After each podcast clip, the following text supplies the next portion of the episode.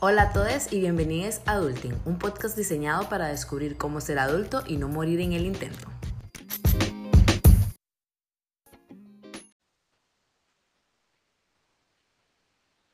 Ok, estamos de vuelta con Adulting después como ya casi literalmente de un año de no tener ni un solo episodio. Estoy sumamente emocionada porque había intentado a volver a hacer y grabar episodios y no tenía como la inspiración, no tenía como temas de los que quería hablar, me sentía como muy down y logré encontrar un tema del cual eh, me siento muy identificada y sé que muchísimas personas también van a sentirse muy acompañadas en, en esa circunstancia y no lo quería hablar sola. Entonces tengo dos invitados sumamente especiales en el podcast, Justin y Daniel, o Jus y Dani. Em, son dos colegas de la U, nos conocimos este, de formas bastante interesantes en realidad. O sea, no nos conocemos de una manera que la gente normalmente se conoce. Entonces, eh, quiero contarles un poco de cómo nos conocimos, quiero que los, quiero que los conozcan, este, y vamos a estar hablando de un tema muy peculiar, muy chiva para, que me, me, parece a mí, este, y entonces ojalá disfruten el podcast. Entonces aquí están los chicos, Dani y Jus. ¿Cómo están chicos? ¿Qué tal? ¿Qué tal? ¿Todo bien? ¿Todo bien? Eh, solo para que la gente sepa, pues yo soy Daniel. Ahí van a escuchar mi voz, eh, por si acaso. Eh, Jus, dale, adelante. Hola, gracias André. Este, bueno, esta es mi voz. Eh, muchísimas gracias por la invitación y vamos a ver qué es, qué hacemos. Entonces, adelante. Si me cuentan un poco, si me cuentan un poco de usted, bueno, nosotros estamos aquí todos virtuales. Dani, ¿usted está en Heredia?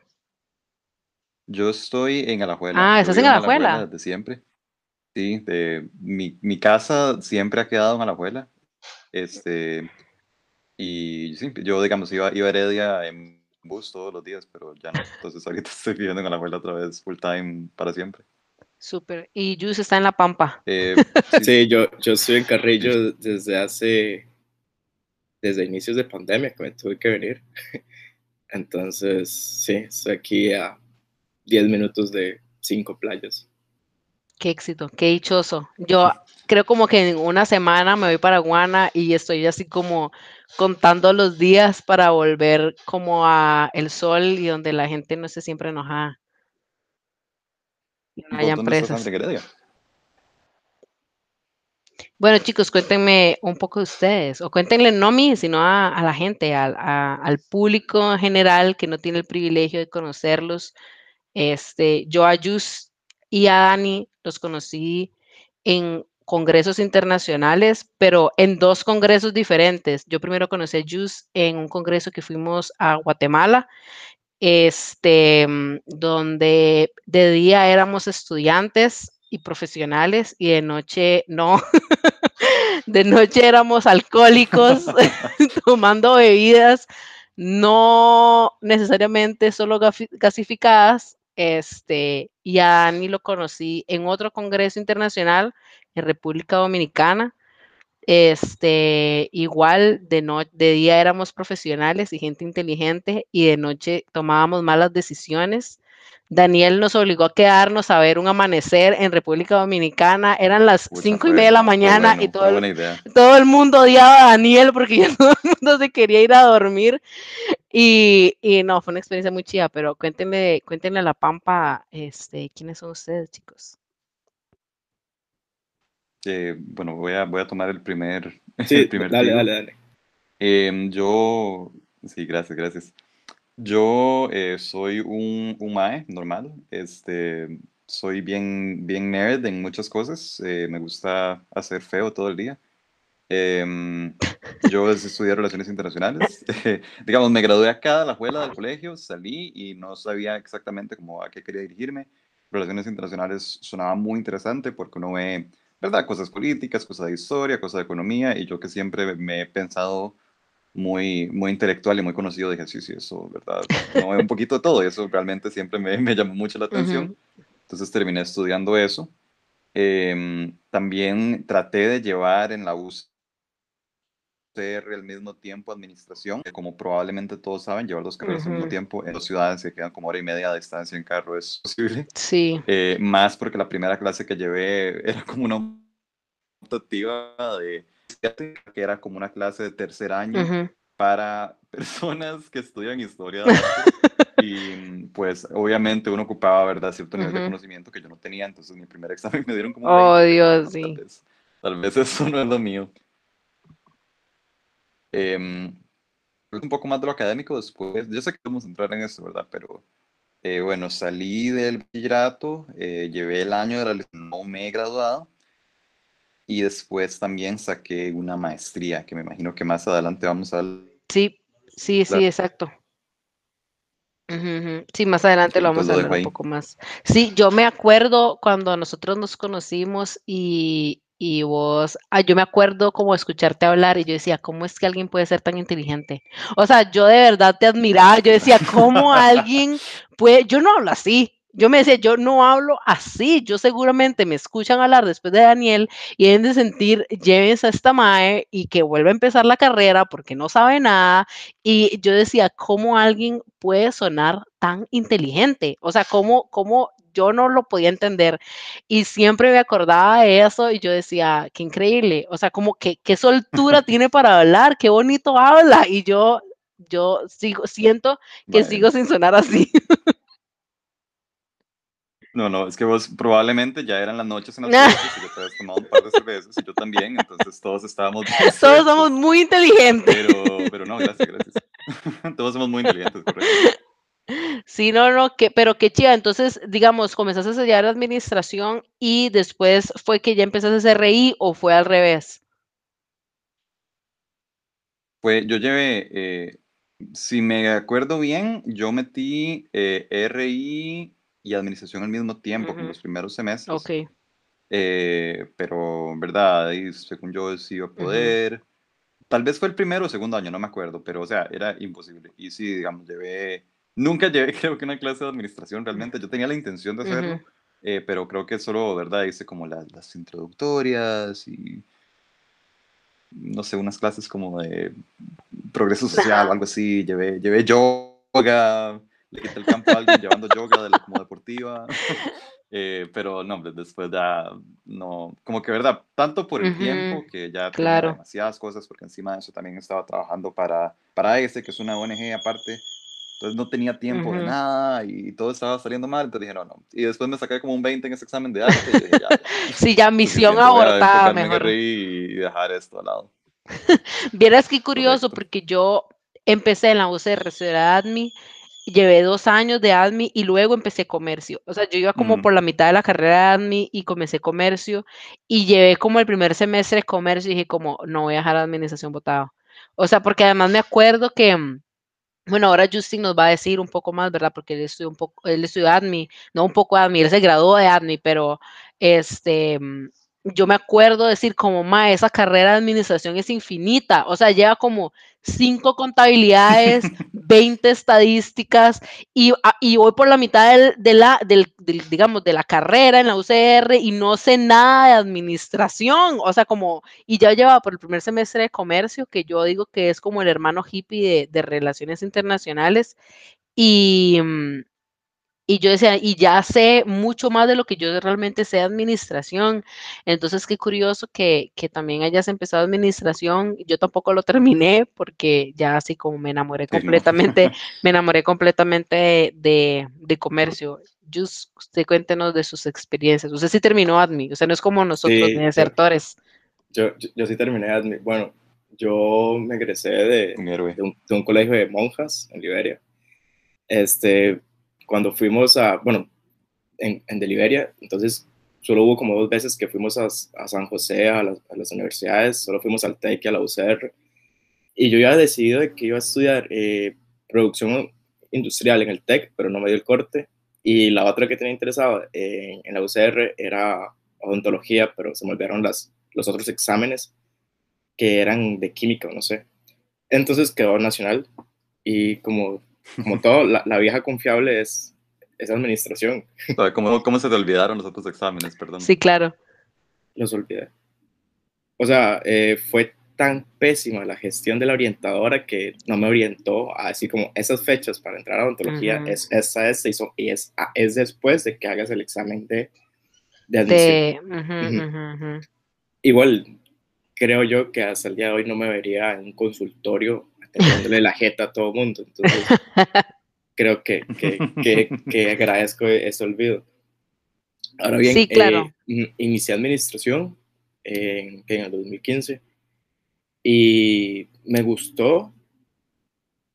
Sí fue en cierto momento como, como una parida porque uno ve tantas contabilidades, ve tantas finanzas, ve estadística solo son dos cursos, ve parte de economía y uno dice, ¿qué estoy haciendo acá? Al menos que yo Ujú. recuerde, el, el que más me costó fue uno de finanzas, porque los contos se me hacía relativamente fácil. Entonces, sí, Ujú. yo comparto lo que dice Andrés. A veces uno pensaba como, Maya, ¿cuándo voy a terminar? Y seguías y seguías. Y bueno, Y yo ese sí la llevaste en Liberia, ¿verdad? no hice un semestre en Liberia y luego hice todo el proceso porque había entrado a RI. El siguiente año yo entré a RI, Mm, Ok. entonces obligado tenía que irme para Heredia. Entonces en el 2016 entró a RI y básicamente mi, mi lógica para llevar dos carreras fue eh, administración me da las bases por si uno no pega en RI y RI, y. RI lo llevaba más que todo por el contexto internacional. O sea, qué, qué cosas podía, qué cosas me podría generar RI y al final este, me interesó mucho la parte de, de la parte de economía internacional, finanzas internacionales y cómo estas dos carreras, al ser de ciencias diferentes, porque una es sociales y otra es económicas, eh, se acoplan. Entonces, Ujú. eso fue uno de los motivos y hasta el día de hoy, pues soy egresado de RI y administración. eh, las llevé simultáneas. Sí es un poco difícil, más que todo porque habían horarios de cursos que uno hubiera deseado llevarlo con un profesor que es buenísimo en esa área, Ujú. pero te chocaba. Claro. Entonces, a veces ¿Y vos sacrificio. una diferencia? ¿Vos sentías una diferencia? Bueno, tengo dos preguntas. Ajá. La primera, ¿vos sentías una diferencia como ese primer semestre que llevaste en Liberia a luego el resto del año que llevaste, o sea, el resto de los años que llevaste en Heredia? Y si sentías una diferencia entre la escuela de o sea, no, es, no son escuelas, ¿verdad? Porque administración no pertenece a la escuela de RI, pero son dos carreras completamente diferentes. ¿Vos sentías una diferencia entre una carrera y la otra, los profesores, como el bagaje que les iban dando durante el bachillerato? Ok, con la primera, este, sí se nota la diferencia bastante de pasar de una sede regional a, a un campus central en todo, eh, en, Ujú. en la competencia, en, los, en algunos temas, en la profundidad de algunos temas, la facilidad que se podía hacer eh, de recibir expertos, porque todo está en la meseta central, entonces Ujú, era muy fácil en ese sentido. Las evaluaciones creo que están parejas. Igual Ujú. yo solo tuve muy pocas evaluaciones porque lo que más hice fueron generales en Liberia y dos, tres cursos básicos de, de administración de la- del, del tronco común. Entonces, mi comparativa no puede ser tan amplia en ese sentido. ujú, ujú, Eh, en comparación con las dos escuelas, este, en ese momento, administración estaba la escuela de administración estaba, cuando yo entré, estaba atravesando como un momento poco inestable con la dirección. No ujú. tenía, a mi juicio, no tenía como un rumbo claro, sino como que hasta el final ya se notó bastante con la nueva administración. Y es un poco irónico porque la escuela de administración no la estaba administrando bien. Claro. Sí, eso es como en casa de herrero, cuchillo de palo, ¿verdad? Sí, eh, eh, Exacto, exacto. lo que a mí sí me, si puedo hacer una comparativa de cosas, este, lo que me gustaba de la escuela de RI es que era muy receptiva con proyectos de, de movilidad estudiantil. Eso sí me agradaba muchísimo. Con administración era un poco más burocrático. Eh, ujú, no obstante, habían temas que eh, me gustaban más de administración que los de RI. O a- había Ujú. un semestre que me encantaba muchísimo RI y administración lo estaba odiando. Sí, claro, entiendo. Y también Sí, sí, sí, y eso suele pasar. Una de las falencias que sí vi y que me cayó muy mal fue que, bueno, eh, en administración yo vi algunos cursos que podía convalidar con el RI. Entonces, Ujú. e- es un Ok. poco irónico que en algunas escuelas de la misma facultad este, no tengan eh, eh, esas alianzas de, de, equivalencias de cursos, por ejemplo. Claro. Yo, sí, yo había llevado, sí, sería, yo había llevado como sí, dos porque economías. sería muchísimo más fácil. Había llevado micro, macro y estados financieros y lo que quería era convalidar economía internacional de. Y eran exactamente el mismo libro, los mismos temas y no me lo pudieron, eh, no lo- no me lo pudieron equi- equiparar porque no tenía la frase internacional. Entonces tuve que Mm, tragar seis que- meses, ajá, Sí, vieras que a mí me pasó lo mismo porque yo en la, en la U, yo eh, en la UCR llevé varias mates, varias generales, todas las generales me las lograron em, equiparar, incluso tenía como cursos extra después, incluso economía me la lograron equiparar, pero me pasó lo mismo que a vos, o sea, como que eh, yo llevé matemática 2, digamos, que en, que en comercio es cálculo, cálculo 2, digamos. En, en, perdón, en administración se llama cálculo 2. Y en, y en la nacional se llama como ciencia, matemáticas para las ciencias económicas. Y no me lo lograron, o sea, por eso no me lo lograron equiparar. Y era cuarto año, yo no me había dado cuenta que no me lo habían equiparado y tuve que Ay, quedarme un semestre más, o sea, porque nunca me avisaron, un semestre más para volver a hacer todo el curso, un curso de primer año. Yo de cuarto año recibiendo clases con gente de primer año porque nunca me avisaron que no me lo habían equiparado. Y yo, mae, sí, exacto. Y por dicha ya estábamos como virtuales. O sea, porque, porque yo, yo decía, "Mm, no podría ir a clases con gente de primer año. Uno cuando está en primer año es súper insoportable, acaba de salir del colegio. Entonces, Mae, a mí me pasó lo mismo. Eso, e- eso es toda una experiencia cuando uno acaba de salir del cole y llega a la U y uno es como, puta, soy un adulto. Y después uno ya de último año de la U ve a los más de primer año. Es como, "Ay, Sí, qué sí, son carajillos. O sea, uno es un carajillo cuando está saliendo del cole, uno no sabe nada. Y me da mucha risa porque um, mi mamá es profe de la Nacional en Liberia Ajá. y, mm, y yo misma, mm, digamos, me río, digamos, porque ella ha visto y ella también, digamos, hace la misma broma. Ella dice, es que a mí me toca recibirlos en primer año, o sea, les da como primeros cursos en, de administración y los va viendo durante todos los cuatro años hasta la licenciatura. O sea, ella también es tutora en licenciatura. Entonces hay gente que conoce hace cinco años ya, Bu- seis bueno, años. Mm. por, por allá dicen que la mamá de Andrea es un coladero. Le dicen coladero mora. No, mami es, mami es ruda, pero es que es una muy buena profe. O sea, es que hay profesores, yo siento que los profesores se dividen en dos, están, o tres en realidad, están los profesores absolutamente vagos que llevan 20 años dando en la U y siguen dando los mismos libros de 1820, este, siguen con las mismas Sí. presentaciones, o sea, no presentan como filminas de, de, de proyector porque ya, digamos, no hay disponibles, pero o sea, usan las mismas diapositivas desde hace 200 años y, mm, y, a- y hacen los mismos exámenes y toda la cuestión. Y luego están los profesores que son coladeros, que son coladeros porque les da pereza todo, ¿verdad? Entonces dejan un examen, no dejan tareas, no dejan quizzes, no dejan nada.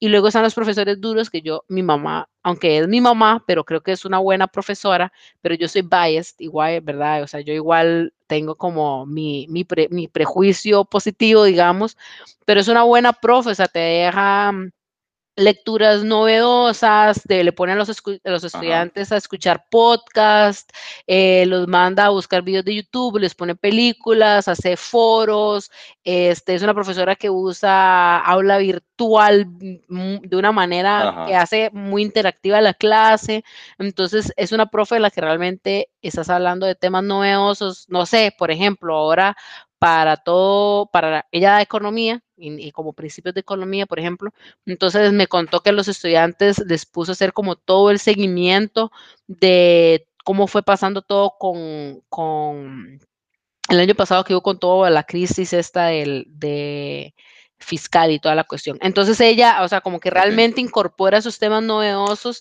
y no siguen hablando de la crisis de hace más de 20 años del 2008. O sea, como que sí son bases importantes, Mae. pero no solo te quedas ahí.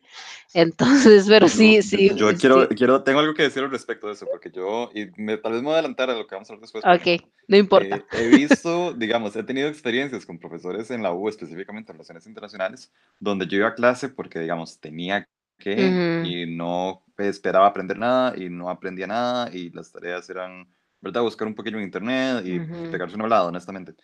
Y después he tenido profesores. Sí, sí, sí, yo creo que o sea, todos hemos tenido esas experiencias. ponen- Sí, sí, y digamos, después profesores que, que sí están interesados en lo que están enseñando, eh, profesores tal vez, ¿verdad? Como de, de, de universidades, que uno dice, puta, Ujú. ¿verdad? Sí, sí, sí saben, y los más sí saben y expresan las cosas de una manera que realmente le va a ser útil a uno para algo en el futuro.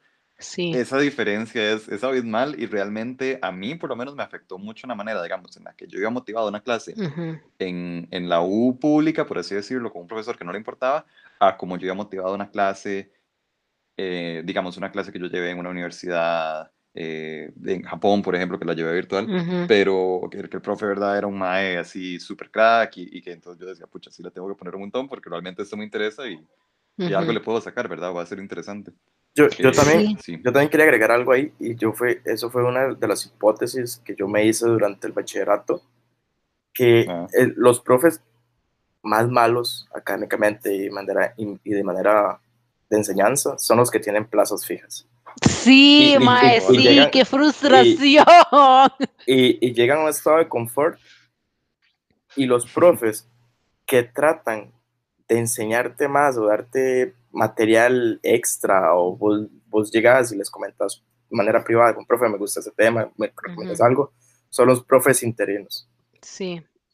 O sea, que, Sí, tal vez, eso- que tal vez ellos son así porque están buscando una plaza y quieren Ujú. acomodarse en, en- en el aparato público Ujú. de educación, pero sí, se lo están ganando, entre comillas. Sí. sí, Pero sí, ya los profes que ya tienen más de cinco años dando los mismos cursos, esos mismos, más de cinco años dando los mismos cursos que nunca se actualizan, poniendo la misma evaluación, poniendo el mismo examen, Sí. son los que están en una plaza y lo más probable se vayan a retirar con una pensión de lujo. Pero bueno, Sí. son algunas de las Sí. críticas que, que tiene la universidad pública. Sí, vieras que a mí me pasa mucho porque mm, en la, en- bueno, allá en regional, vos que estuviste allá unos seis meses, yo sí terminé ahí el bachillerato de comercio.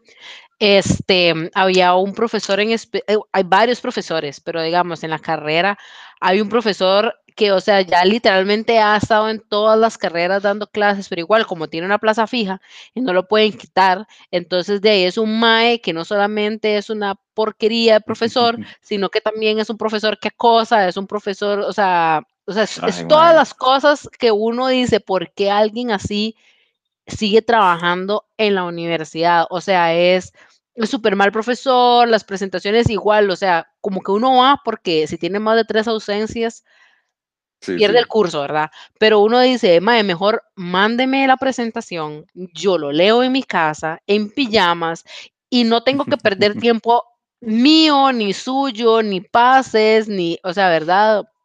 O sea, que eso es toda una cuestión, y entonces a veces uno tiene que hacer la mitad de la U presencial como casi que autodidacta porque, porque los profe- la mitad de los, es el, el- el- la razón entre los profesores buenos y los profesores malos, realmente no hay tantos profesores buenos o enriquecedores para la, para la carrera como uno quisiera, tal vez, no sé. Sí.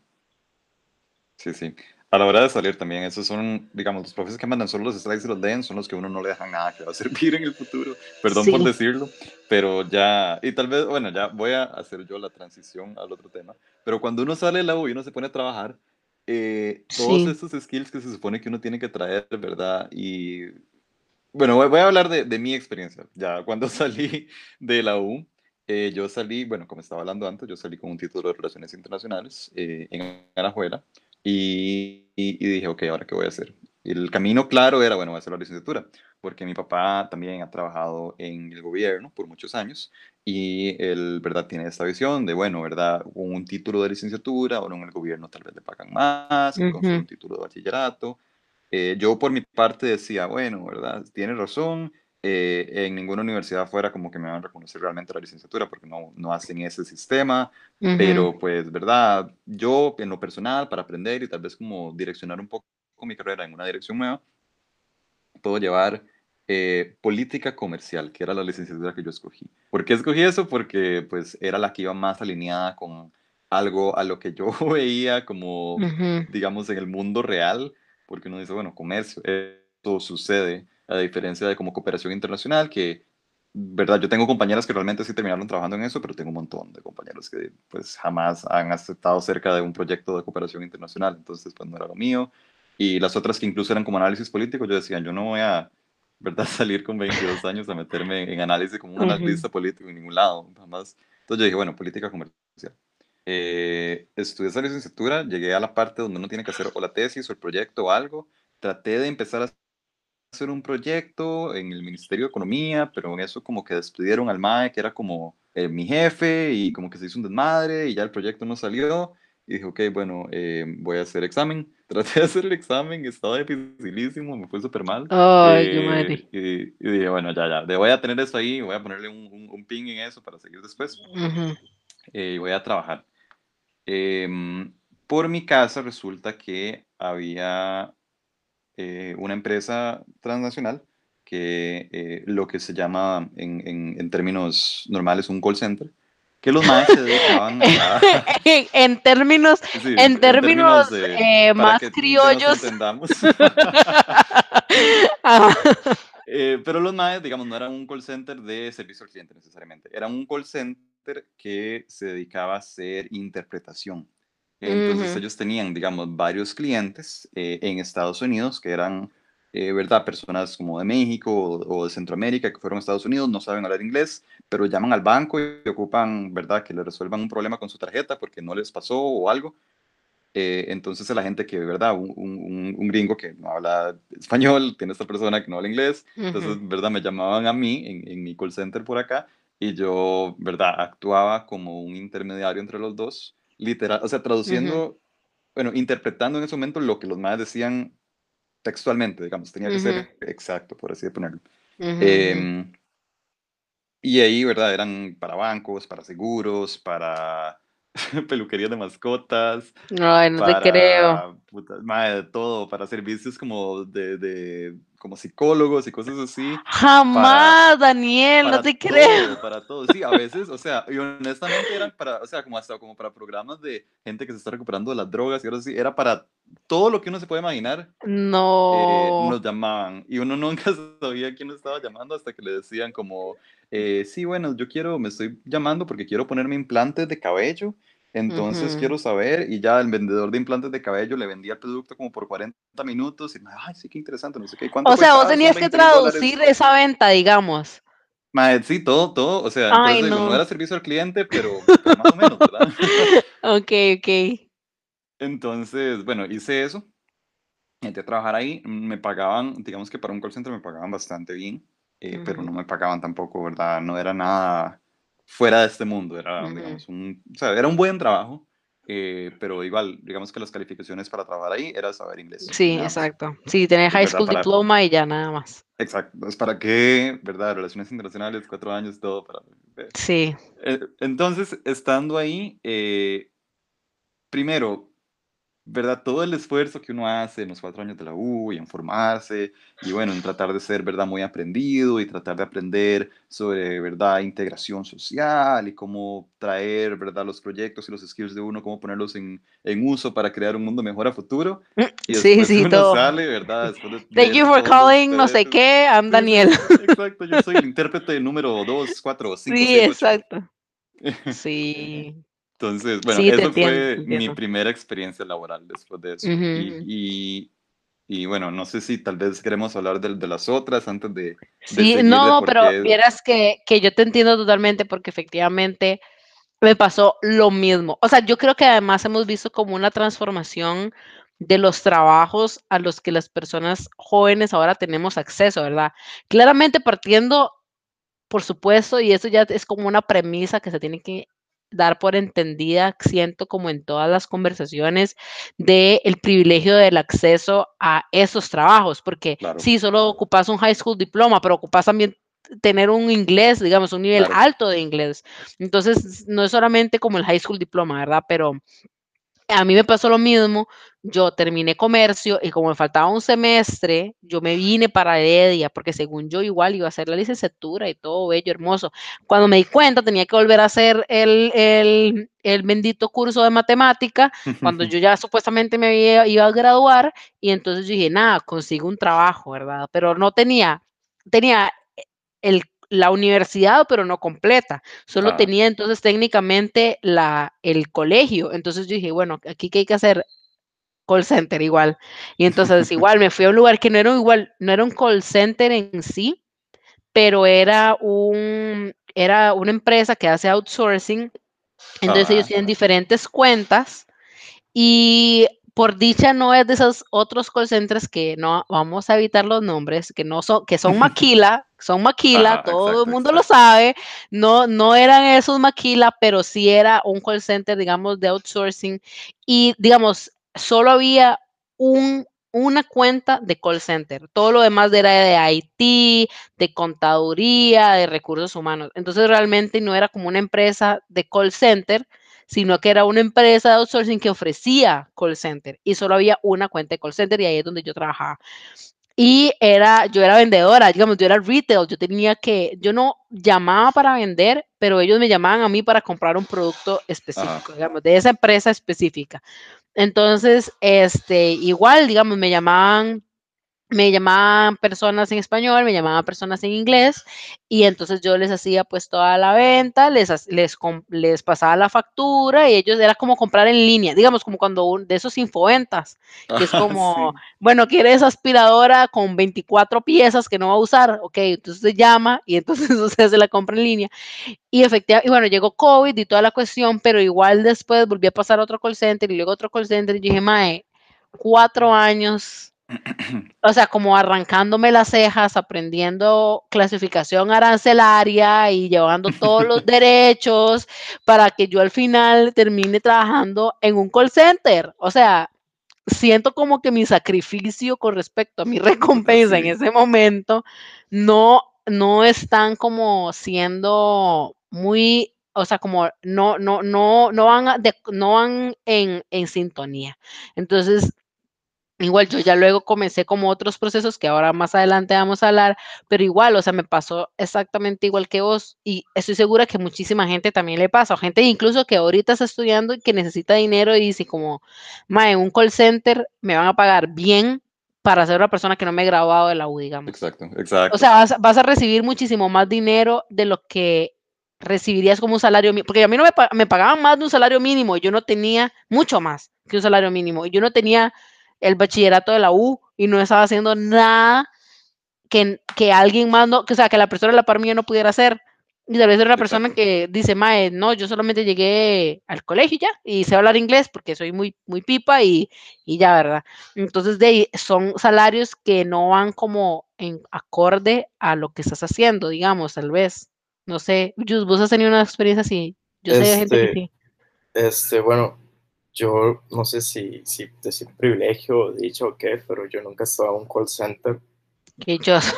No, no sé cómo ese es el funciona. privilegio real. No, no sé cómo funciona y tampoco y siem- sería como mi última opción, así lo veo yo. Mm. Porque la verdad es que yo no toleraría que alguien me esté gritando. Creo que no he llegado a, a, a esa paz mental todavía.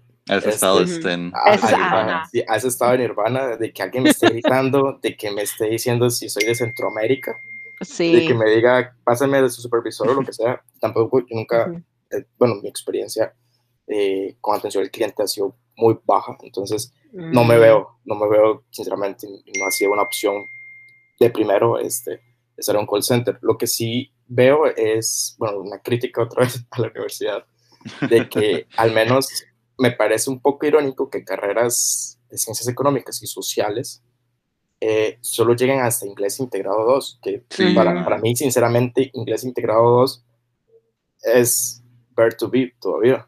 Sí, Exacto. claro. Yo, yo hice los, las, los exámenes estos para no llevar el curso y me fue, Suficiencia. ajá, suficiencia y me fue, me fue bien, o sea, y ni siquiera estudié, pero Sí, es, es parte de cierto privilegio porque creo yo que los tres Ujú. nos egresamos de, un, de colegiatura privada. que entre Mm, comillas sí. uno dice, mira, sí ven inglés por encima del promedio de, una- de un, Ujú. de un cole público, pero Claro. igual hay falencias, al menos en mi, en mi colegio, yo, yo reflexiono y digo, "Nah, mira, sí, o sea, hay cosas que nada que ver o que no me ayudaron tanto. Ujú. Ahora, eh, digamos, Sí. con lo de la U, sí parece un poco irónico que carreras, no sé, RI, porque no, no- Sí. no, hay menos en, en RI, no sé si en comercio también te pasó, pero nos ponían lecturas en inglés, En y en portugués. A mí no me pusieron No. en portugués. Bueno, no, a- a mí- digamos, a mí amigo, o sea, yo, yo lo llevé en una sede regional, ¿ok? Donde, o sea, no había un, no había un anfiteatro hasta hace como dos o tres años, ¿ok? Estamos hablando de un lugar en donde de ahí hay un profesor de inglés o dos eh, y ya, ¿verdad? Nada más. Y durante toda la carrera, los profesores tampoco era como que te ponían lecturas en inglés. Ajá. O sea, yo, yo no tuve ningún, o sea, que yo recuerde ningún profesor que me pusiera como, como lecturas en inglés. Por ejemplo, ahora, adelantándonos un poco, en la maestría sí.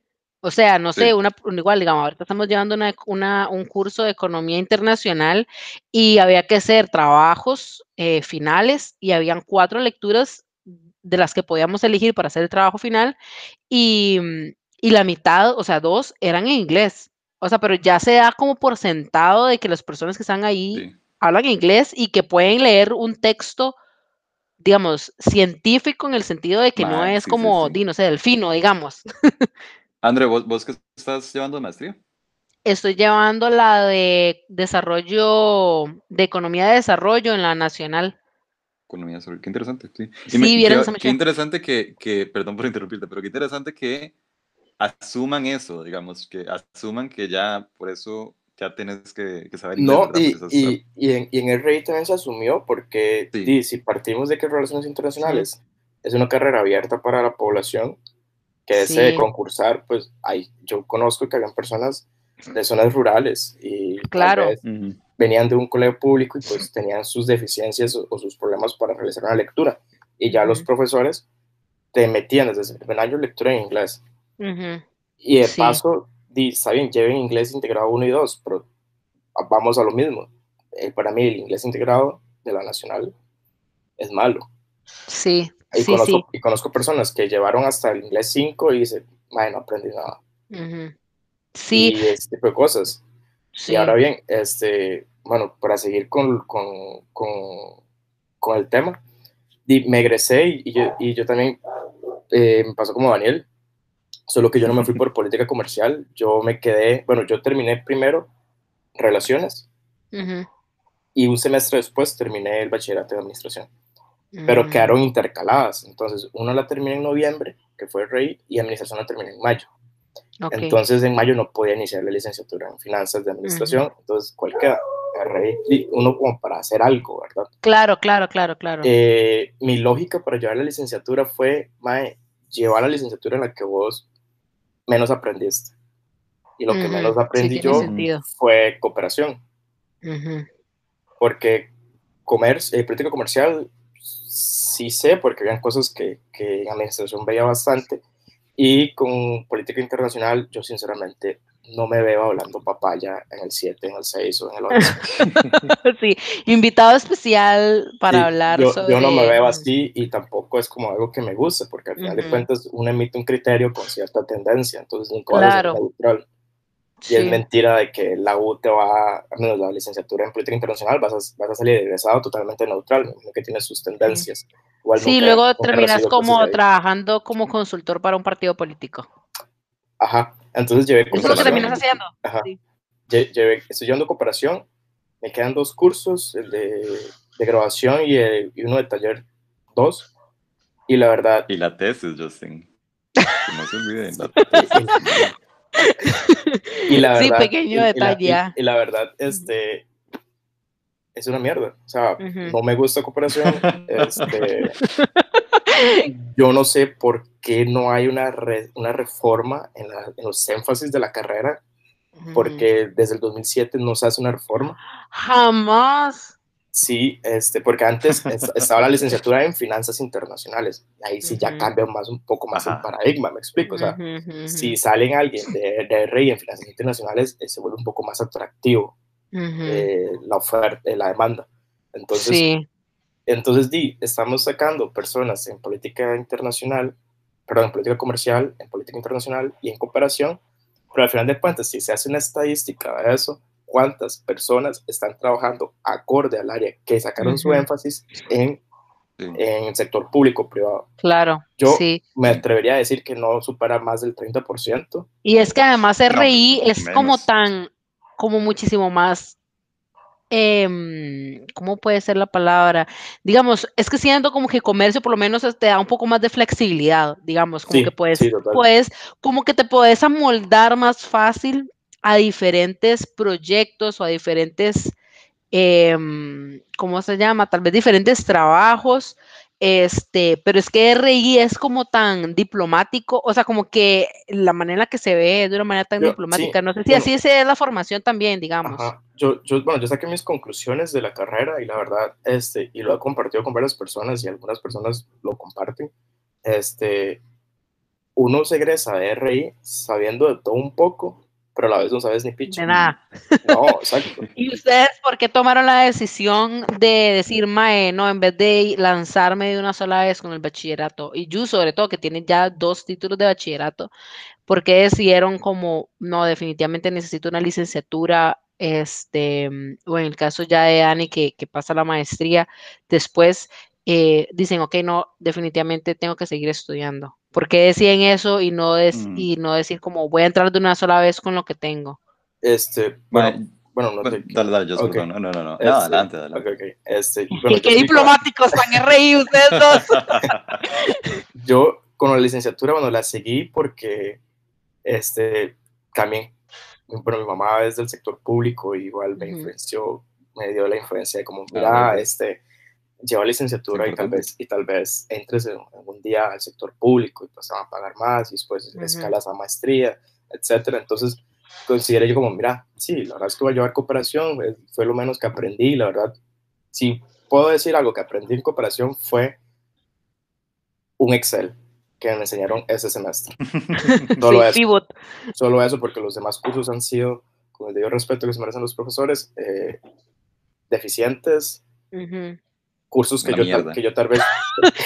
Eh, cursos A ver, Justin, vos fuiste el que pediste permiso de ser aquí lo más, más, lo más, no, ¿cómo se no. llama? Corriente posible. Y solo Daniel y yo estamos haciendo uso del derecho. No, los cursos hacen una mierda y, lo- y la, gestión de los, Ah. y la gestión de los profesores, acorde al cronograma, ha sido pésimo. Uno dice, "Mae, qué picha de que ustedes se vayan a, a pensionar con una pensión de lujo, ¿verdad? Ujú. Y nosotros, y- y- profesores y son- nosotros estamos varados ahí a ver si nos van a dar pensión cuando nos, nos, nos Y esos profesores son profesores que solo eran profesores o también ejercían en la parte pública, digamos, eran empleados públicos en otro sector. Hay algunos, hay algunos que sí han trabajado en el sector público, Porque pero a mí yo creo que la pasa- mayoría de los profesores más malos son los que siempre se han dedicado a la academia. Y eso Sí, es una de, de las cosas ah. que yo critico demasiado a la academia porque me da chicha.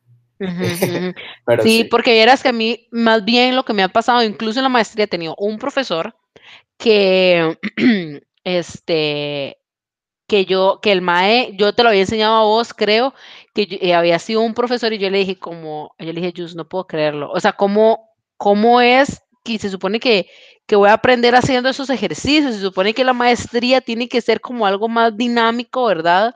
Que lo que es un bachillerato, porque un bachillerato uno no sabe nada, uno no sabe ni gorra, uno llega a cuarto año y le pasa igual como, o sea, uno sabe, pero no sabe nada, sí, en realidad, y- uno y- sale y no se da cuenta que uno no sabe nada. y, luego te mandan a la práctica profesional y es como la gente que te acepta es como, sí, ustedes los tuvieron que ver, ¿no? Y no sé qué, como, mae, No. picha", porque, digamos, al, al menos RI, sinceramente, yo lo veo que es muy teórico y de hecho los cursos que se prestaban, por lo menos, para hacer un ejercicio, era eh, economía general y economía internacional. Y la verdad, en economía internacional se aprendieron teorías eh, comerciales que en realidad yo los puedo ver en YouTube, pero Ujú. nos dedicamos un semestre a eso. Y con economía Sí. general, este, la gente aprendió a, a lo que es la oferta y demanda, a diagramar. Ujú. Y ya, yo como, mae, puta, es como, Sí, Si no huevo. ocupas, no ocupas como, ajá, ajá, ajá. Sí, Sí, a mí lo que me pareció siempre muy em, como, eh, ¿cómo se llama eso? Muy raro, por ejemplo, en la malla curricular de comercio, que como pertenece a la carrera, nos daban cursos de RI, como dos o tres, digamos.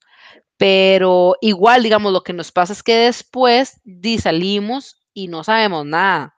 No, no sabemos nada. O sea, yo, por ejemplo, el único trabajo que, que he tenido que realmente se relaciona más a mi carrera, em, eh, donde yo era una desarrolladora de negocios, pero yo le decía a Yus, o sea, aquí me están pagando por hacer Canva, o sea, también, o sea, no, no ocupo, Sí. o sea, como yo en mi día a día, en mi trabajo, eh, mi carga de trabajo de diario, yo no hago nada que una persona que haya estudiado otra cosa no puede hacer.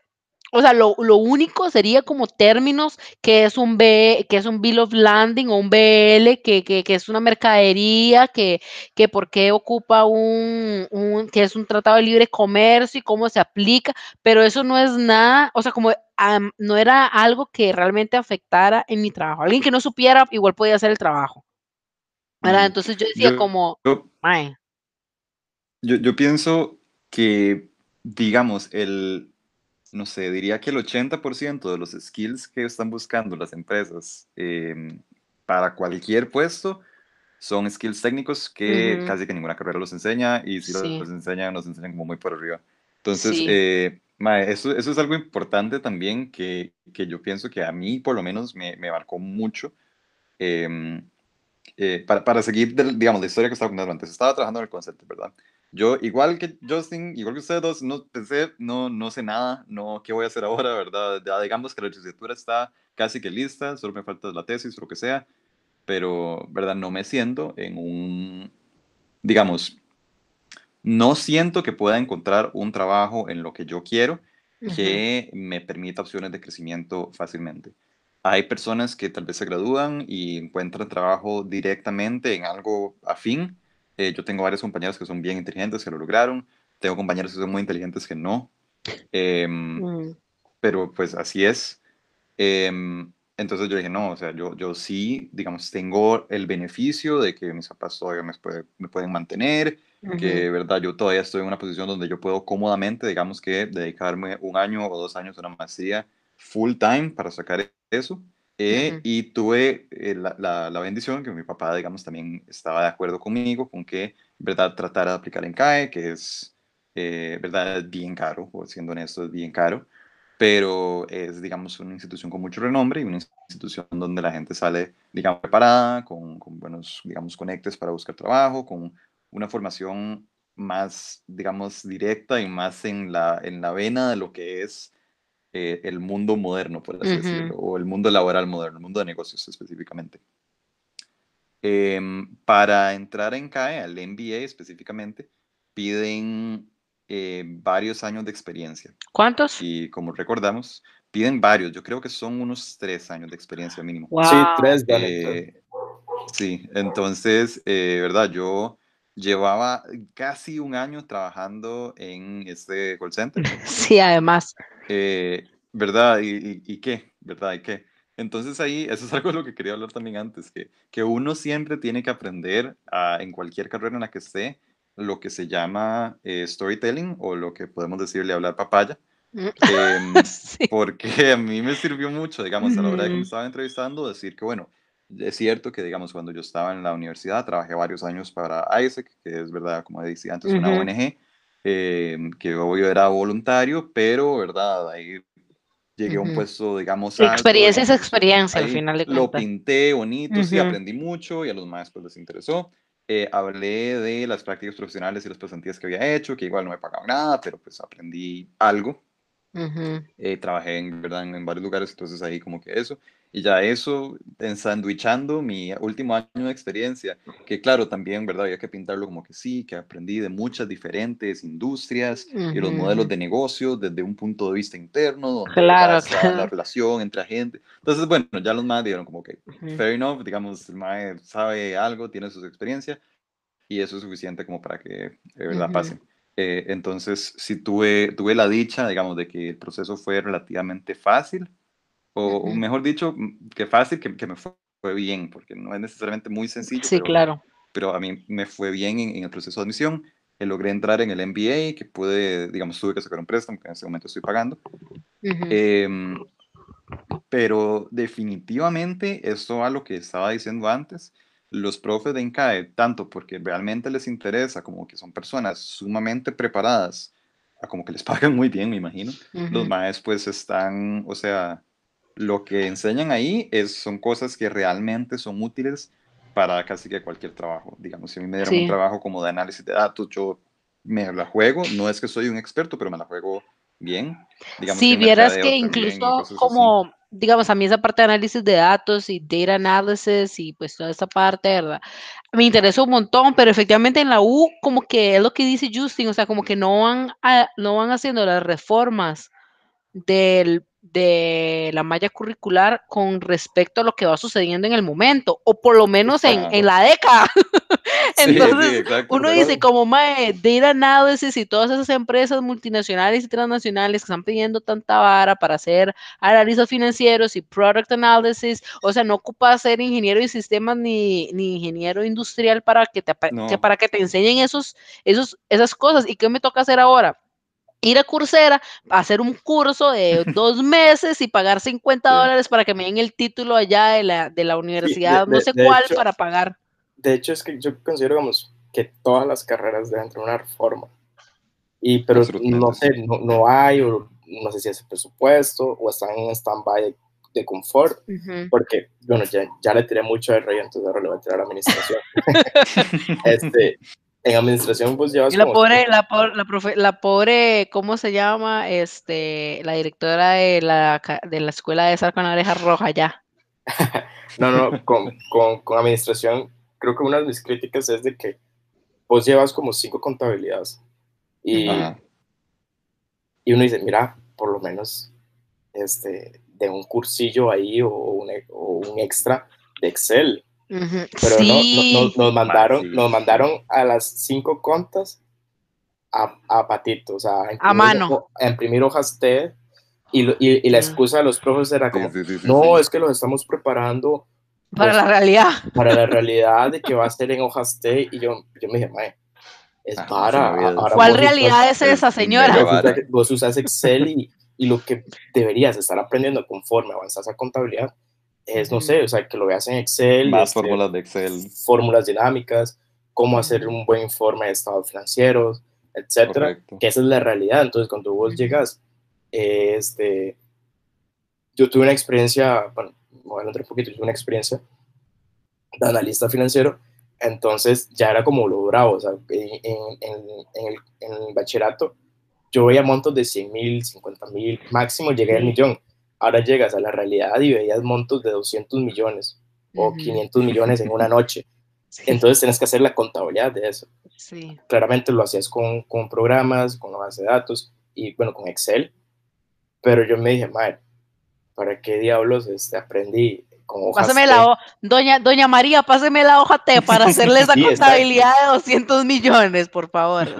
Entonces uno se queda como, madre, di, ahí es donde vos ves, necesitamos una reforma, pero creo yo que las personas que están decidiendo de esas reformas es porque es- eh, no- tienen que decidir, pero el problema de esas personas es que toda su vida han estado en la academia, nunca han visto la realidad. Ujú. Y si yo voy a ese Sí. análisis, los directores o las directoras de las escuelas, eh, que yo recuerde, pues un, un CV de, de experiencia fuera de la academia tan amplio no era. Sí, En- Sí, Entonces, al sí. final de cuentas, le estamos dejando una incidencia muy importante porque, al menos en administración, son más de 120 personas por, por año.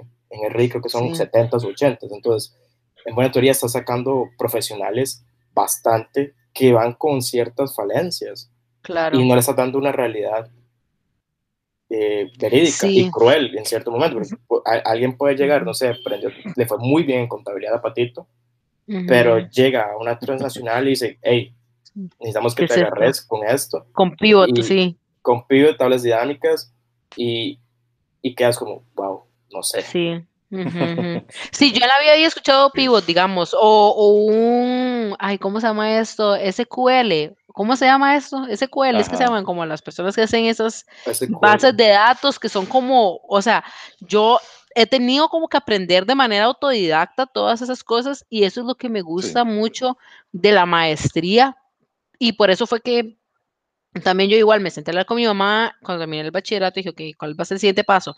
Porque yo sabía como que, o sea, el bachillerato, para por lo menos a lo que yo quiero, no me va a llevar a ningún lado. Hay gente muy inteligente que con un bachillerato logra hacer muchas cosas, pero yo no. Entonces yo dije, una licenciatura, pues ok, la licenciatura y la maestría duran lo, o sea, ese fue como nuestro pensamiento, una maestría y una licenciatura duran lo mismo, dos años.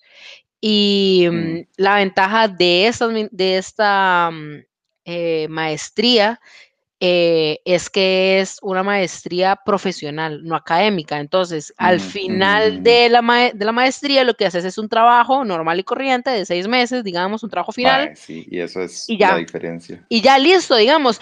¿Quién se va a leer una tesis de maestría? Nadie. Ni mi mamá, pero solo el agradecimiento.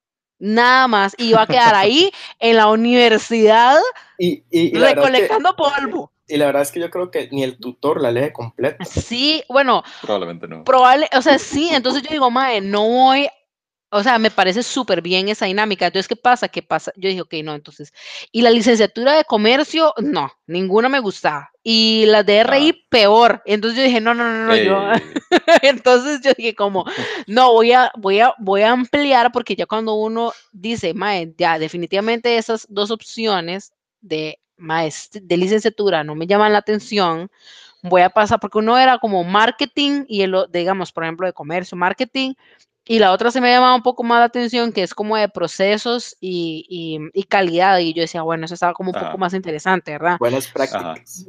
buenas prácticas y procesos. Entonces yo decía, ok, genial. Es, esto, esto es, esa estaba vali- vaciloncilla, pero igual, o sea, dos años de licenciatura para mejor hago como ese esfuerzo monetario eh, o financiero, un poco, un poco, esos dos años igual en la maestría y, y les hago con un título de mayor grado. Entonces dije, di, nada, Claro. busquemos como qué otras opciones hay. Este, y salió esa economía del desarrollo, me pareció muy interesante. em, igual, antes de hacer la maestría, hice un, un curso de, de economía de desarrollo en Coursera, que me costó 50 dólares de la Universidad de Erasmus, no tuve que mover el culo del sillón. Y, mm, y di súper bien, pero lo que pasa es que cuando entras a la maestría ya estás en otro nivel. Primero, soy la más joven de toda mi generación. Todos los demás tienen de 30 para arriba, digamos. Y yo como, Sí, ok, sí, sí. todos tienen como 20 años de experiencia y no sé, trabajan como eh, anal- analistas financieros en el BAC y haciendo modelos económicos de no sé qué mierda. Y yo, ay, sí, bueno, aló, vean, yo me acabo de graduar de bachillerato y trabajé un año en call centers. Yo, yo traducía de cómo les cortaban el pelo a los perritos. Ajá, exactamente. todo, yo Ajá, y aquí estoy yo, a verdad, y hablando de ser duflo. Y entonces yo, pero es muy interesante porque entonces di, los, los profesores son diferentes, ¿ok? Son, son profesores diferentes, o son los mismos profesores de la U, pero de bachillerato dan un curso, porque saben que ellos son material para maestría. Entonces, di, no sé, tenés al profesor que trabaja, que es como el director del banco, del banco central, ¿verdad? Pacheco, que es Mm. una pipa, es una máquina de la economía, ¿verdad? Y tenés entonces a la otra que trabaja en Procomer como analista estadística de no sé qué, y o sea, es otro nivel. Es otro nivel y son sí. profesores que, que, que te ponen tallado, ¿verdad? Y que te ponen a leer, pero te ponen a leer ya otra cosa.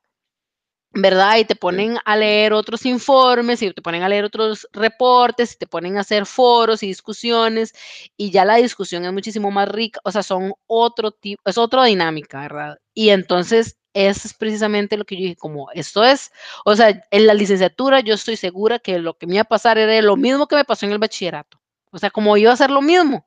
Entonces yo dije, mejor paso a eso y no me arrepiento, digamos, o sea, que esa fue que yo digo, sí, yo sé que va a ser muchísimo más socado, va a ser, o sea, otro tipo de exigencia, pero es una, es una, mm, es una este, malla curricular y una formación que es mucho más actualizada y que es muchísimo más dinámica de que el bachillerato, digamos, es otra cosa. Y además, que es lo que Justin decía al inicio, que me pareció muy interesante, el tema de la competencia, porque la competencia que vos tenés en Guanacaste no es lo mismo que vos tenés en el GAM. En el GAM estás Ajá. compitiendo con los que salieron de Lincoln, los que salieron de allá de no sé dónde, donde hablan 24 idiomas y, y toda la cuestión, ¿verdad? Y entonces ya yo me logro foguear con gente que está a otro nivel y entonces eso solo hace que yo me... Sí. De ahí, si probablemente lo hubiera hecho de una manera diferente, mm, no estoy segura que hubiera sido el mismo resultado, digamos.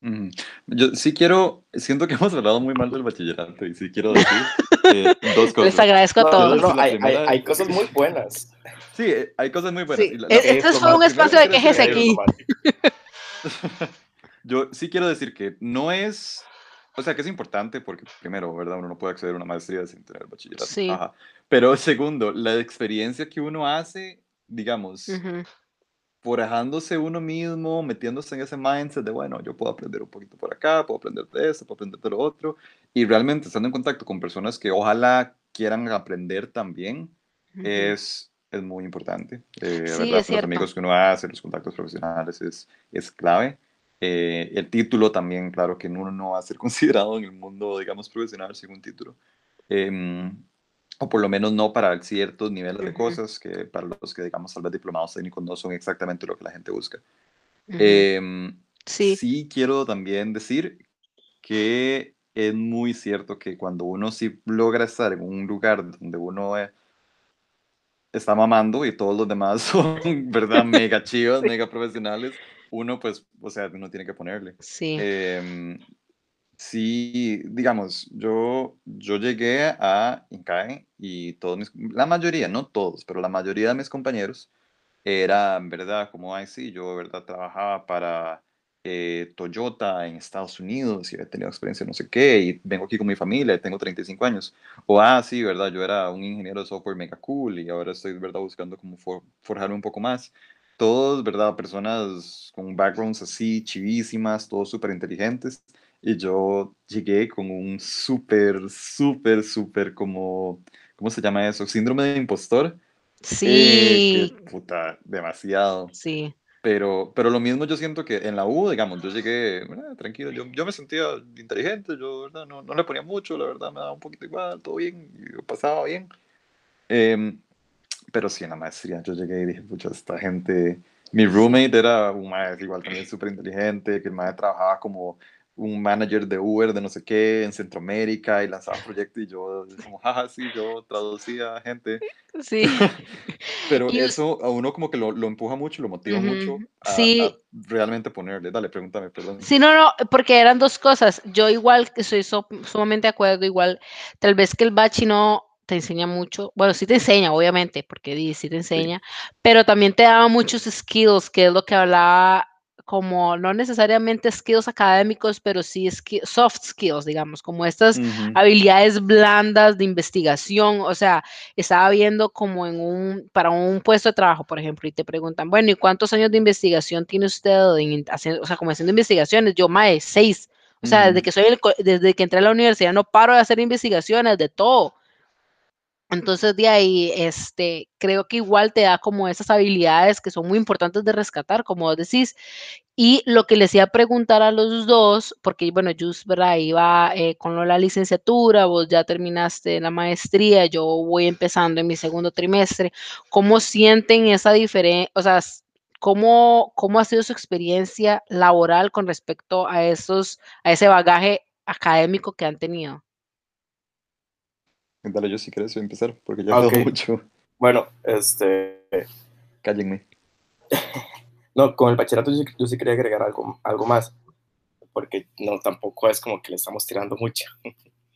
Este, al menos yo sí siento, como, como dijeron ustedes, de las soft skills, porque, bueno, yo me fui a- al GAM como a los 17, entonces, de cierta manera, este, uno debe aprender a valerse por sí mismo, eh, sea, viviendo solo, eh, cosas de, desde hacer, desde lo más básico, desde hacer un, un diario hasta acordarse de los recibos, entonces creo yo que implícitamente, pues, te está forjando desde que entras al bachillerato, siendo foráneo, eh, a vivir solo, a independizarte. Además también de que en, el- en el bagaje, como decía Andrea, este, has investigado y al menos en, en mi experiencia, yo creo que con el, con el bachillerato, las dos carreras, yo a veces trabajaba con alguien que nunca lo había visto y creo que al final de cuentas es como relaciones interpersonales, o sea, qué tan bien te comunicas con esa persona para desarrollar Ujú. la investigación, eh, qué tan anuente comuni- o comunicativo y asertivo sos para hacer el producto, para pasar al curso, así. Entonces, di, sí te ayuda mucho, sí considero que, que es es- esencial y, y también si sos fuera del GAM o haces el bachillerato en un lugar donde no conoces a nadie o no tienes una casa eh, con tus familiares de, de, primera, de primera fila, ese sí te ayuda a crecer como persona. O sea, yo Ujú. siendo de Carrillo, yéndome a, primero a, a, a Sabana, a, perdón, a Sabanilla, y luego a Heredia, pues sí me ayudó a crecer como persona y, y a madurar de cierto modo en algunas acciones, porque eh, en total no, no, no me considero una persona madura en, cierta, en otras áreas, pero, pero sí en eso de vivir solo, de hacer diario, de poner prioridades, porque había veces que me depositaban y yo digo, madre, mira, no puedo ir de fiesta, o no puedo comprar O puedo comer. de algo, o puedo comer y pagar los servicios para bañarme y Sí. Adicción. Y, y- y Que no me corten el teléfono. Exacto, entonces esas cosas sí te ayudan a crecer, al menos a mí sí Ujú. me ayudó bastante. Ahora bien, Ujú. en torno con la licenciatura, yo estoy en la de cooperación, que tiene que ver con proyectos. Ujú. He trabajado, en mis en pasantías anteriores sí he trabajado con proyectos tanto nacionales como regionales, entonces, de cierto modo, cuando yo inicié la licenciatura, sí sabía ciertas metodologías o qué se debía hacer, el árbol de Ujú. Problemas, este, los estudios de factibilidad, el estudio técnico, el de mercado, el financiero, etcétera. Sí los, eh, los había visto, o sea, no fue como que con entrar a la licenciatura por primera vez vi esos temas. Ujú. Sí, no te Entonces- agarró de sorpresa, digamos. Exacto, pero igual quería reforzarlos porque a mi juicio, eh, en mi bachillerato yo aprendí muy poco sobre cooperación porque solo vi uno, un, curso, un, curso de cooperación y luego vi dos de proyectos. Pero en esos proyectos, en uno no aprendí absolutamente nada más que reírme de los chistes del profe. Y el otro sí, sí fue un poco más duro porque efectivamente sí Ujú. hicimos un, un proyecto hip- hipotético de cooperación. Ujú, ujú. Eh, y con, la, con el bache, las dos carreras, la licenciatura ahora de Relaciones Internacionales, eh, con mi ámbito laboral, la verdad, este, me ha servido más administración que relaciones internacionales. Ujú. Pero yo en lo personal, este, no sé que no voy a estar siempre en ese, en ese lugar que en un momento determinado yo voy a decir, mira, me salió esta oportunidad y la voy a valorar porque es lo que a mí me gustaría estar. Y a vos te gusta, bueno, tengo entendido que vos trabajas para o en el gobierno, en algún lugar de La Mancha. Vos, De cierto modo, de cierto modo, porque en realidad sí es, es, es un lugar privado, Ujú, este, pero tenemos incidencia en la parte del gobierno local, trabajamos Ujú. de la mano y todo en Ah, busca de una reactivación económica Ujú. de ese sector que está muy golpeado, también recordando que Carrillo pues es una zona eh, que en sus indicadores la mayor actividad comercial la, la, la genera el turismo y ahorita el turismo a nivel Mm. nacional e internacional está sumamente golpeado. Entonces, de cierto modo, yo estoy en ese lugar y cada 15 días, pues, trabajamos con el gobierno local, vemos qué se puede hacer o qué lineamientos también, porque hay que, de cierta forma, planificar el- lo que plantea el gobierno central. No sé, el- qué, qué dice el Ministerio de Salud, de que esta semana va a haber restricción, que en otra semana eh, se va a bajar, etcétera. Entonces Ujú. hay que trabajar mucho de eso. Ah, como Y también, digamos, perdón, y, y lo que te iba a preguntar es, digamos, hablando de estructuras organizadas con respecto a la U y ese trabajo que tenés, sentís, que, que, ¿cuál es tu perspectiva, digamos? ¿Cuál es tu reflexión de decir, ma, es que eh, la estructura organizada de la U me hacía sentir de esa manera o había más apertura de un lado, había menos apertura del otro, que me comentabas que en RI hay mucha apertura de proyectos, ahora que estás trabajando como en esta estructura organizada que no es que es privada, pero que al mismo tiempo va de la mano y caminando junto con el, este, lo público, ¿cómo, cómo lo ves vos, digamos? ¿Cuál, cuál es tu perspectiva? ¿Estructurada en qué sentido lo de la U? En el sentido es que, digamos, eh, perteneces a una organización, digamos, perteneces a una organización, no es como que sos un freelancer, sino que trabajas como para alguien y antes eras un estudiante de una organización. Entonces, digamos, ¿cómo, cómo, cuál es tu perspectiva desde este punto en el que estás ya como una persona que está insertada, digamos, en el mercado laboral, Ah, ok. trabajando para una organización o esa estructura organizada, digamos? Bueno, si el bachillerato, tanto de ANI o de RI, me hubiera dado una guía, uf, encantadísimo, pero yo creo que es parte de cuando ya te, te insertas en el, en el campo laboral, que popularmente le llaman como sacar el colmillo o la casta. Ujú, ujú. Entonces, sí, en un momento uno a veces se siente como impostor, uy, dice, madre, ¿por qué estoy aquí? ¿Qué estoy haciendo acá? Porque me ha ocurrido un montón de veces, o como también me ha sucedido de que a veces como te ven muy joven y te ven en un lugar que tiene mucha incidencia en, en- en el, en el cantón, en lo local, este, tal vez no te toman en cuenta. Ujú. O tal vez dicen, mira, madre, ¿sabes qué? Tienes 23 años, sos un cagado. No eh, sabes esto, nada. que saca". Exacto. Eh, y ahí es cuando uno ya se desmotiva un poco en el sentido de que uno dice, "Ma, estoy acá cumpliendo algo, creo que queremos un beneficio colectivo, queremos ayudar al sector, al área, para que crezca, porque al final de cuentas se vuelve un ciclo, un ciclo eh, de generar riqueza. Ujú, ujú. Hay turismo, Sí, hay dinero al, al área que en la que Sí. estoy laborando. Esa área pues le da cierto incentivo de impuestos al, a la parte local y pues ellos con ese impuesto pues pueden manejar proyectos de infraestructura. Entonces, al final de cuentas es un ciclo que, se- que es de beneficio mutuo, ayuda colectiva, pero sí, hay veces que hay agentes tóxicos que uno dice, no sé si te falta vocación o estás harto de tu trabajo acá Ujú. o estás en un estado de confort que no quieres ayudar en nada y la verdad es un poco lamentable porque si hay en ese lugar, hay en todos los lugares y a veces uno llega recién egresado y trae motivación de cierto modo porque Ujú.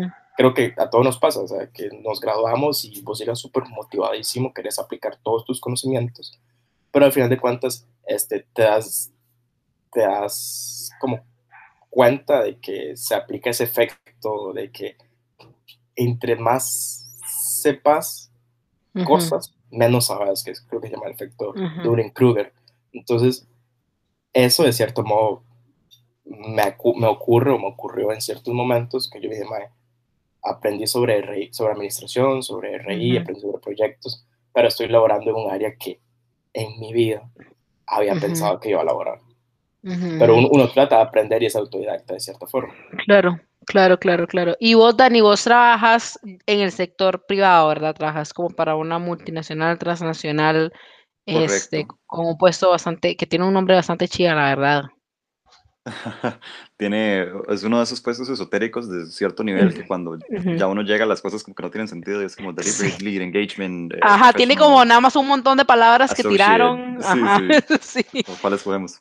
Em, yo me terminé graduando en CAE. em, hice, al final uno hace como una pequeña práctica profesional, digamos, para una empresa. eh, yo la hice para una empresa en Perú que era un startup eh, bastante Ujú. interesante. Em, después de eso, casi que inmediatamente después de que me gradué, ya tenía trabajo en, eh, en esta empresa. No sé si puedo dar el nombre o no, pero De ahí, no sé. no. Voy a decir nada más, es una empresa multinacional de, Ujú. eh, que ofrecen servicios financieros. Ujú. Eh, entonces yo lo que hago, me, me dieron un puesto bastante, digamos, alto. Eh, estoy ahorita ganando como el doble de lo que ganaba en el, en el call center, entonces pues Mm. bien por mí, todo bien. Em, y es una empresa que me parece muy interesante porque es una empresa que contrata mucho personas recién graduadas, digamos, para puestos más, más junior, Ujú. em, y tratan de, como de mantenerlas ahí, que las personas aprendan mucho y, ¿verdad?, puedan crecer, digamos, dentro de la empresa.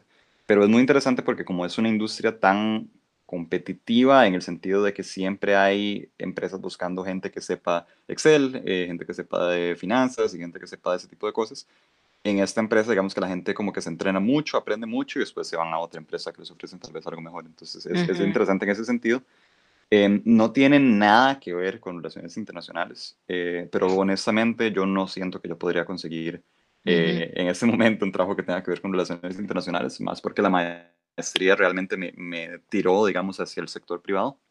Ujú. Eh, Yo de hecho me gradué con especialización en mercadeo, pero sí. eh, sí, pero digamos que en las opciones igual de ofertas laborales que había, eh, no muchas de mercadeo, tal vez buscaban a alguien con mi perfil, que era un perfil medio extraño, honestamente.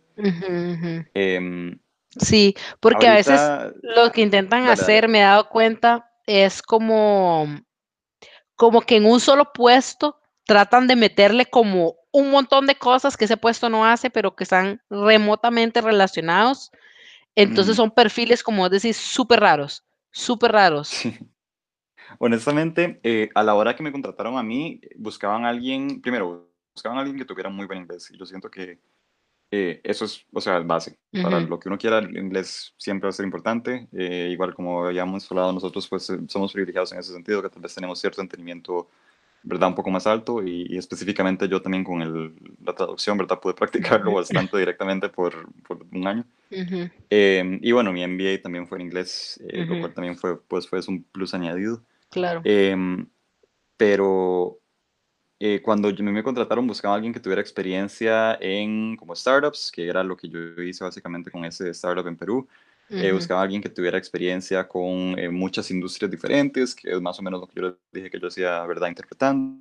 ujú, Eh, buscaba a alguien que tuviera como cierto conocimiento medio avanzado de finanzas, que pues el MBA también no tienen nada que ver con relaciones internacionales. Y yo, digamos que relaciones internacionales lo pinté como el,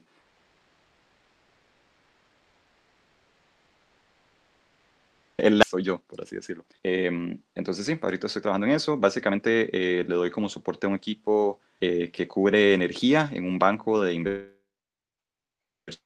fancy. Eh, por confidencialidad no puedo hablar de este cliente Claro, mucho, pero sí puedo decir que, que digamos que lo que yo Es cubro de, es de top, es de nivel top. y- No, sí, digamos que el lugar es, es uno de esos lugares que uno dice como ¿Cómo existe? Sí, exacto, exacto. Eso es muy curioso porque mm, uno no se da cuenta de tal vez la dimensión de lo que son estas empresas hasta que uno trabaja en ellas, ¿verdad? Yo tuve la experiencia de trabajar en, Sí, en sí. varias empresas transnacionales y uno dice, ¿qué es esto? Y de hecho, tengo pensado hacer como un, tengo eh, em, como las ganas de hacer igual otro episodio em, sobre como esa experiencia, ¿verdad? Porque es lo que hablábamos, y uno dice, madre, tengo 22 y estoy liderando un grupo que da soporte financiero a un, un cliente súper top, ¿verdad? Y tengo 26 años, ¿verdad? 27 años.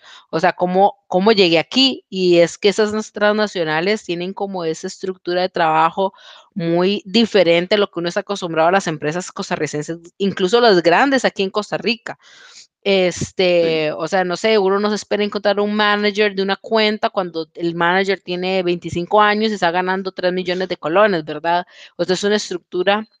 Organizacional y de trabajo y todo muy, muy, muy diferente a lo que estamos acostumbrados aquí en Costa Rica o lo que la gente en general es acostumbrada en Costa Rica. Entonces también tengo como ganas de hacer un, un episodio sobre eso con gente que ya trabajaba en transnacionales y multinacionales. Entonces, pequeño, pequeño, este, ¿cómo se llama? Publicidad, si están interesados en o participar, sea, por e- favor, e- e- díganme. esa parte, em, una comparativa del sector de laboral en el sector público versus el sector privado Sí. sumamente cool porque, bueno, yo mi práctica la hice en el sector público, Ujú, la en práctica de administración la hice en el sector público y mi práctica en el RI la hice en un sector, entre comillas, privado. regional, pero ya después había tenido anteriormente una experiencia en, en lo privado. Y yo salí de lo privado y luego pasé al público y fue como, mae, Sí, sinceramente, si la gente del sector público usara Power BI o Tableau para medir Ujú, su rendimiento, aquí hay un, un, una, hecha, Ruedan un- un- cabezas. una, una rueda- Ruedan. una hecha de cabezas masivas, Sí. porque yo a veces no me explicaba, por ejemplo, en el sector privado teníamos como 10, 15 minutos para tomar café o, o desayunar. Y en el sector público, la gente iba con la excusa de tomarse el cafecito a las 3 de la tarde, pero eso se extendía 30 Sí, minutos. Y la hora del almuerzo Sí. era una hora y 20, una hora y media casi. Sí. Me decía, madre, te están pagando para, Para que que estés almuerces". volando lengua. Sí. Y la verdad es que ahí es Sí. donde- donde uno dice, mira, o sea, si ojalá llegara algún día a eso, pues creo yo que la caja funcionaría así por mil. Sí, sí, sí, la IA. O ir a Hacienda, o ir a Sí.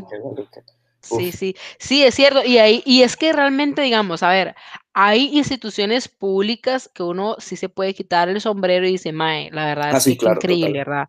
O sea, uno, uno sí tiene que también como di, saber que hay instituciones públicas, ¿verdad?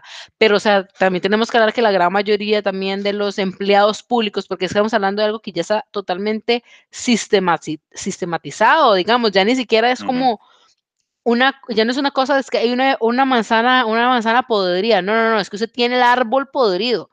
Es cortar esa vara, sacarle la raíz y plantar un árbol nuevo.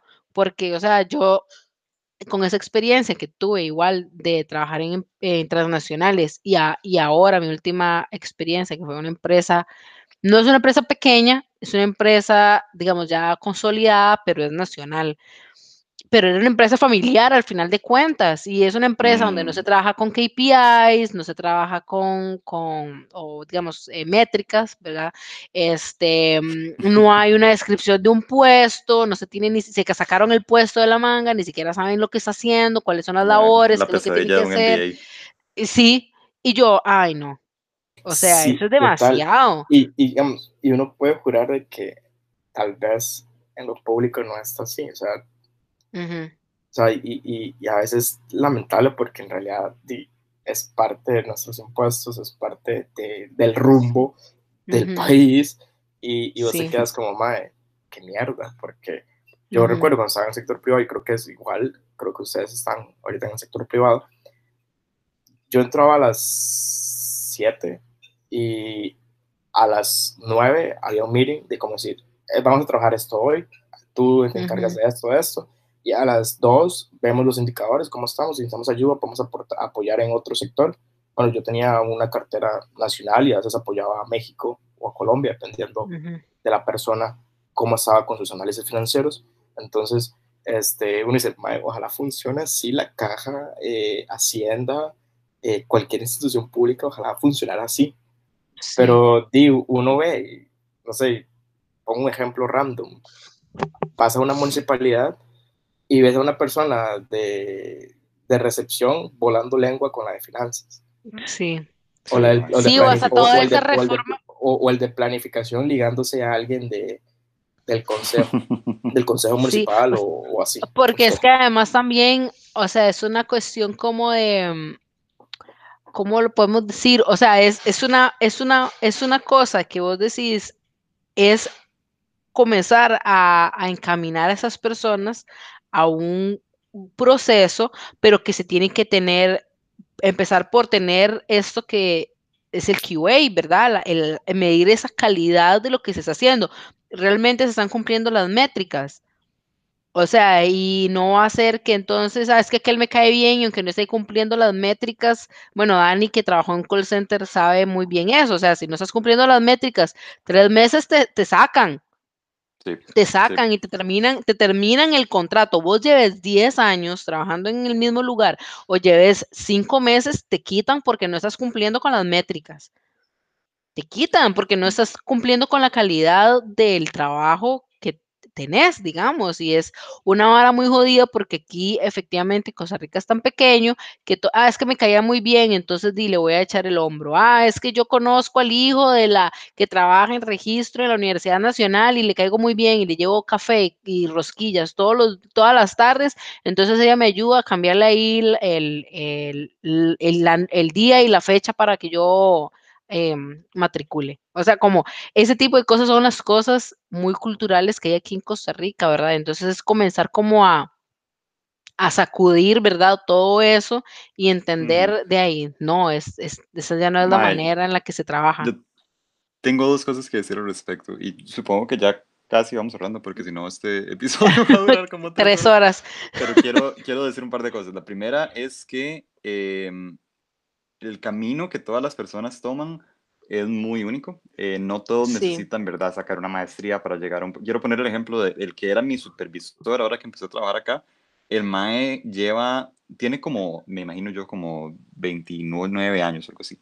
El MAE lleva 10 años, pues llevaba, porque acaba de renunciar, pero llevaba 10 años trabajando en esta misma empresa. Entró cuando el. MAE tenía como 18 o 19, como un mae, ¿verdad? Que no sabe nada de finanzas, chiquito. Y bueno, llegó a, un, a un, digamos, un puesto casi que de, de, digamos, eh, manager, por así decirlo, de Ujú. un equipo de, ahí importante y el mae, o sea, le iba bien. Eh, yo creo que el mae literal solo tiene como el bachillerato, la licenciatura y ahorita acaba de pasar a un puesto mejor, por así decirlo, en otra empresa. Ujú, Entonces, ujú. verdad, es una experiencia de estar en el lugar correcto, en el momento correcto y aprovechar la oportunidad. Y segundo, eh, relacionado tal vez un poco a esto que estamos hablando, eh, me estoy leyendo un libro buenísimo que se llama Outliers, eh, de, de un autor que se llama Malcolm Gladwell, que escribió, ha escrito otros libros buenísimos, recomendado, em, en el que el MAE habla de qué hace a las personas exitosas Ujú. exitosas, por así decirlo.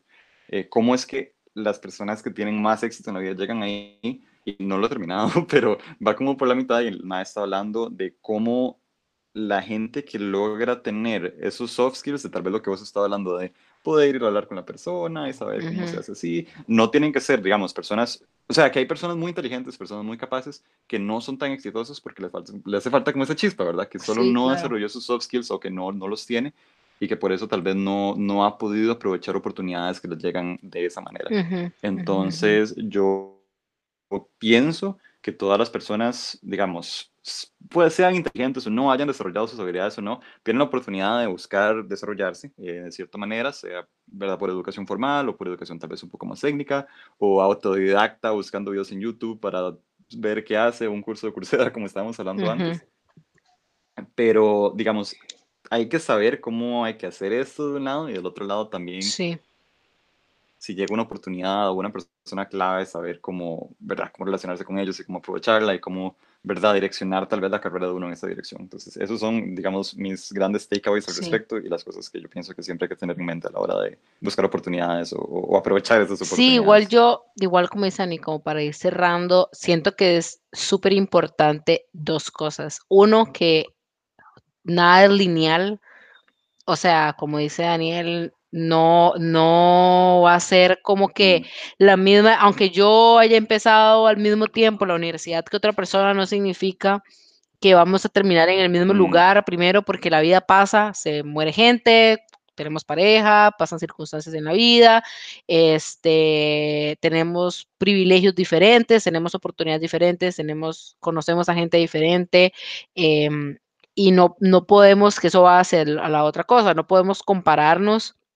con las otras personas porque si no, no vamos a llegar a ningún lado. O sea, hay que ir como, no como con la corriente, pero ir tomando decisiones, ¿verdad? A medida que se vayan presentando oportunidades, porque no, porque un, la, aunque tres personas, tal vez como nosotros, que tengamos relativamente los mismos privilegios, seguimos siendo tres personas diferentes, con papás diferentes, con que salimos de colegios diferentes, de universidades diferentes, de carreras diferentes, de sedes diferentes, este, que a uno le interesó más la parte financiera, mercadeo, que a la otra le gustó más, o sea, todas esas diferentes eh, bifurcaciones que vamos teniendo en la vida nos van llevando a lugares diferentes y al final de cuentas es sacar como, di, le saqué el máximo provecho a ser eh, traductor en un call center y eso me llevó a poder tener esa otra experiencia.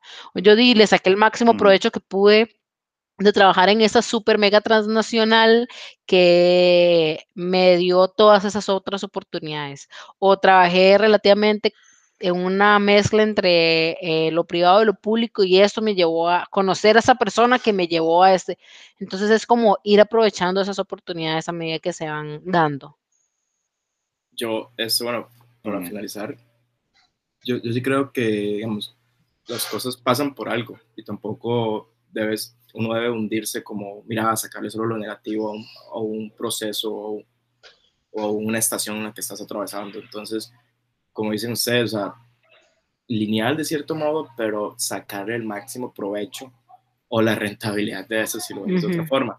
También, este, ujú, creo yo que de cierto modo filosofar es, es como un ejercicio interesante porque eh, lo que yo he aprendido de todo, bueno, de lo poco que he aprendido, bueno, de lo mucho que he aprendido de los bache, del, del bache, tanto de ANI como de RI, de mis experiencias actuales laboral, o de pasantías, voluntariados, etcétera, creo que lo esencial siempre es como aprender a, a dudar, eh, de cierta Sí. forma, distanciar de lo dado y poner en cuestión tópicos o, pre- o- o prejuicios, o sea, cuestionar lo incuestionable, eh, no para rechazarlo sin más, sino que vos lo puedas examinar, lo puedas analizar, razonar, meditar Sí, y por fin decidir. Entonces, al final de cuentas, y tal vez hoy estoy en un lugar que no tiene nada que ver con administración, con RI, pero yo al final voy a decidir si me quedo o me Ujú. mantengo acá o decido irme a un nuevo rumbo. Entonces, creo que al final de cuentas, eh, Mm. eso se asocia mucho y además es un libro que, que estoy leyendo que, que me encanta eh, y se los recomiendo, se Ah. llama este, Elogio de la Duda de Victoria Camps. Este, es sobre filosofía, es una filósofa española, pero habla cosas muy interesantes que tal vez si lo leemos lo podemos asociar con temas personales, eh, temas colectivos o temas actuales. Entonces eso es lo que me ha ayudado, o sea, más que todo siempre a generar una duda o un cuestionamiento de las cosas que uno hace, ¿verdad? Claro, Sí. ¿verdad? Respetando Sí, sí, también sí. la delgada línea entre, entre, entre cuestionarse y, y no caer ya a algo más psicológico, ¿verdad? Que te puede dar un Ujú. trastorno de impostor o, o Sí, ansiedad claro. o cosas que tal vez se han disparado por la pandemia, que es mucho, y echarle Ujú. mucho el ojo a mae, es la o salud. sea, honestamente, disculpa, disculpa, iba a decir que No, no, honestamente la gente solo tiene que hacer lo que quiere, la vida es corta, sigan sus sueños, estudien lo que les dé la gana, después, Hagan lo que les es ronque el traserito. sí, total, si no, todos vamos a morir igual, nada importa. Sí, sí, sí. No, pero este, creo que es una conversación bastante importante de tener porque uno muchas veces se compara o dice, debería estar, debería estar aquí en el momento en el que estoy, sí, ¿verdad? Y dice, mae, ya tengo 25, ya debería estar haciendo esto y esto y esto. Mae, no, ¿quién dice? ¿Quién, quién le dijo a usted que eso es lo que tiene que estar haciendo? Nadie, nadie si, le dijo si hubiera, si, si hubiera un- una guía for dummies para lograr cosas cool antes de los 25, Sí. yo creo que sería el best seller de todos. Sí. Pero nadie, o sea, nadie le ha dicho a usted que a los 25 tiene que estar haciendo algo, que ya a los 30 tiene que estar haciendo algo, que ya, o sea, no, solamente haga con lo que puede, lo más que pueda, digamos. Y nadie le va a decir nada, porque si usted está haciendo lo más que puede con lo que tiene, di, estás haciendo todo lo que puedes, di, genial, perfecto, digamos. Entonces, este, soy muy feliz que hayamos tenido esta conversación. Espero que a nuestros oyentes les haya interesado la conversación de dos horas. Esto pueden ir a correr o pueden, pueden irse hasta Liberia y volver a San José y lo escuchan dos veces. Eh, y no, igual agradecerle a Dani y a Justin por, por haber, este, haberme acompañado para este episodio. De verdad les agradezco un montón que hayan sacado tiempo de su domingo para, para grabar conmigo y les agradezco un montón. Con gusto y ahí Gracias, igual de, de- de manera individual, cualquier otra cosa que necesites, algún tema, cosas por el estilo, yo con mucho gusto estaré anuante. Excelente, excelente. No, de Yo verdad. no, no, no, mentira. A mí no me vuelva a molestar un domingo, por favor. Le interrumpimos no, el Rocket ojalá League. sea sábado por la noche Sí, para sí. ahí tenernos unos- unas cervecitas, ojalá para Sí, no obvio. Ahora que ya, ahora, solo Justin, que ahora está lejos. Sí, sí, Sí. en- entre mis planes está regresar antes de que se termine este año de nuevo el GAM. Vamos a ver qué, qué, pasa, qué ocurre, a ver si todos los, los chakras se me alinean. Se alinean. Dino, genial. Entonces, este, nos despedimos de nuestros oyentes este, y esperamos la próxima semana, ojalá volver con otro episodio de Adulting y nos vemos. Chao. Bueno, chao. Chao.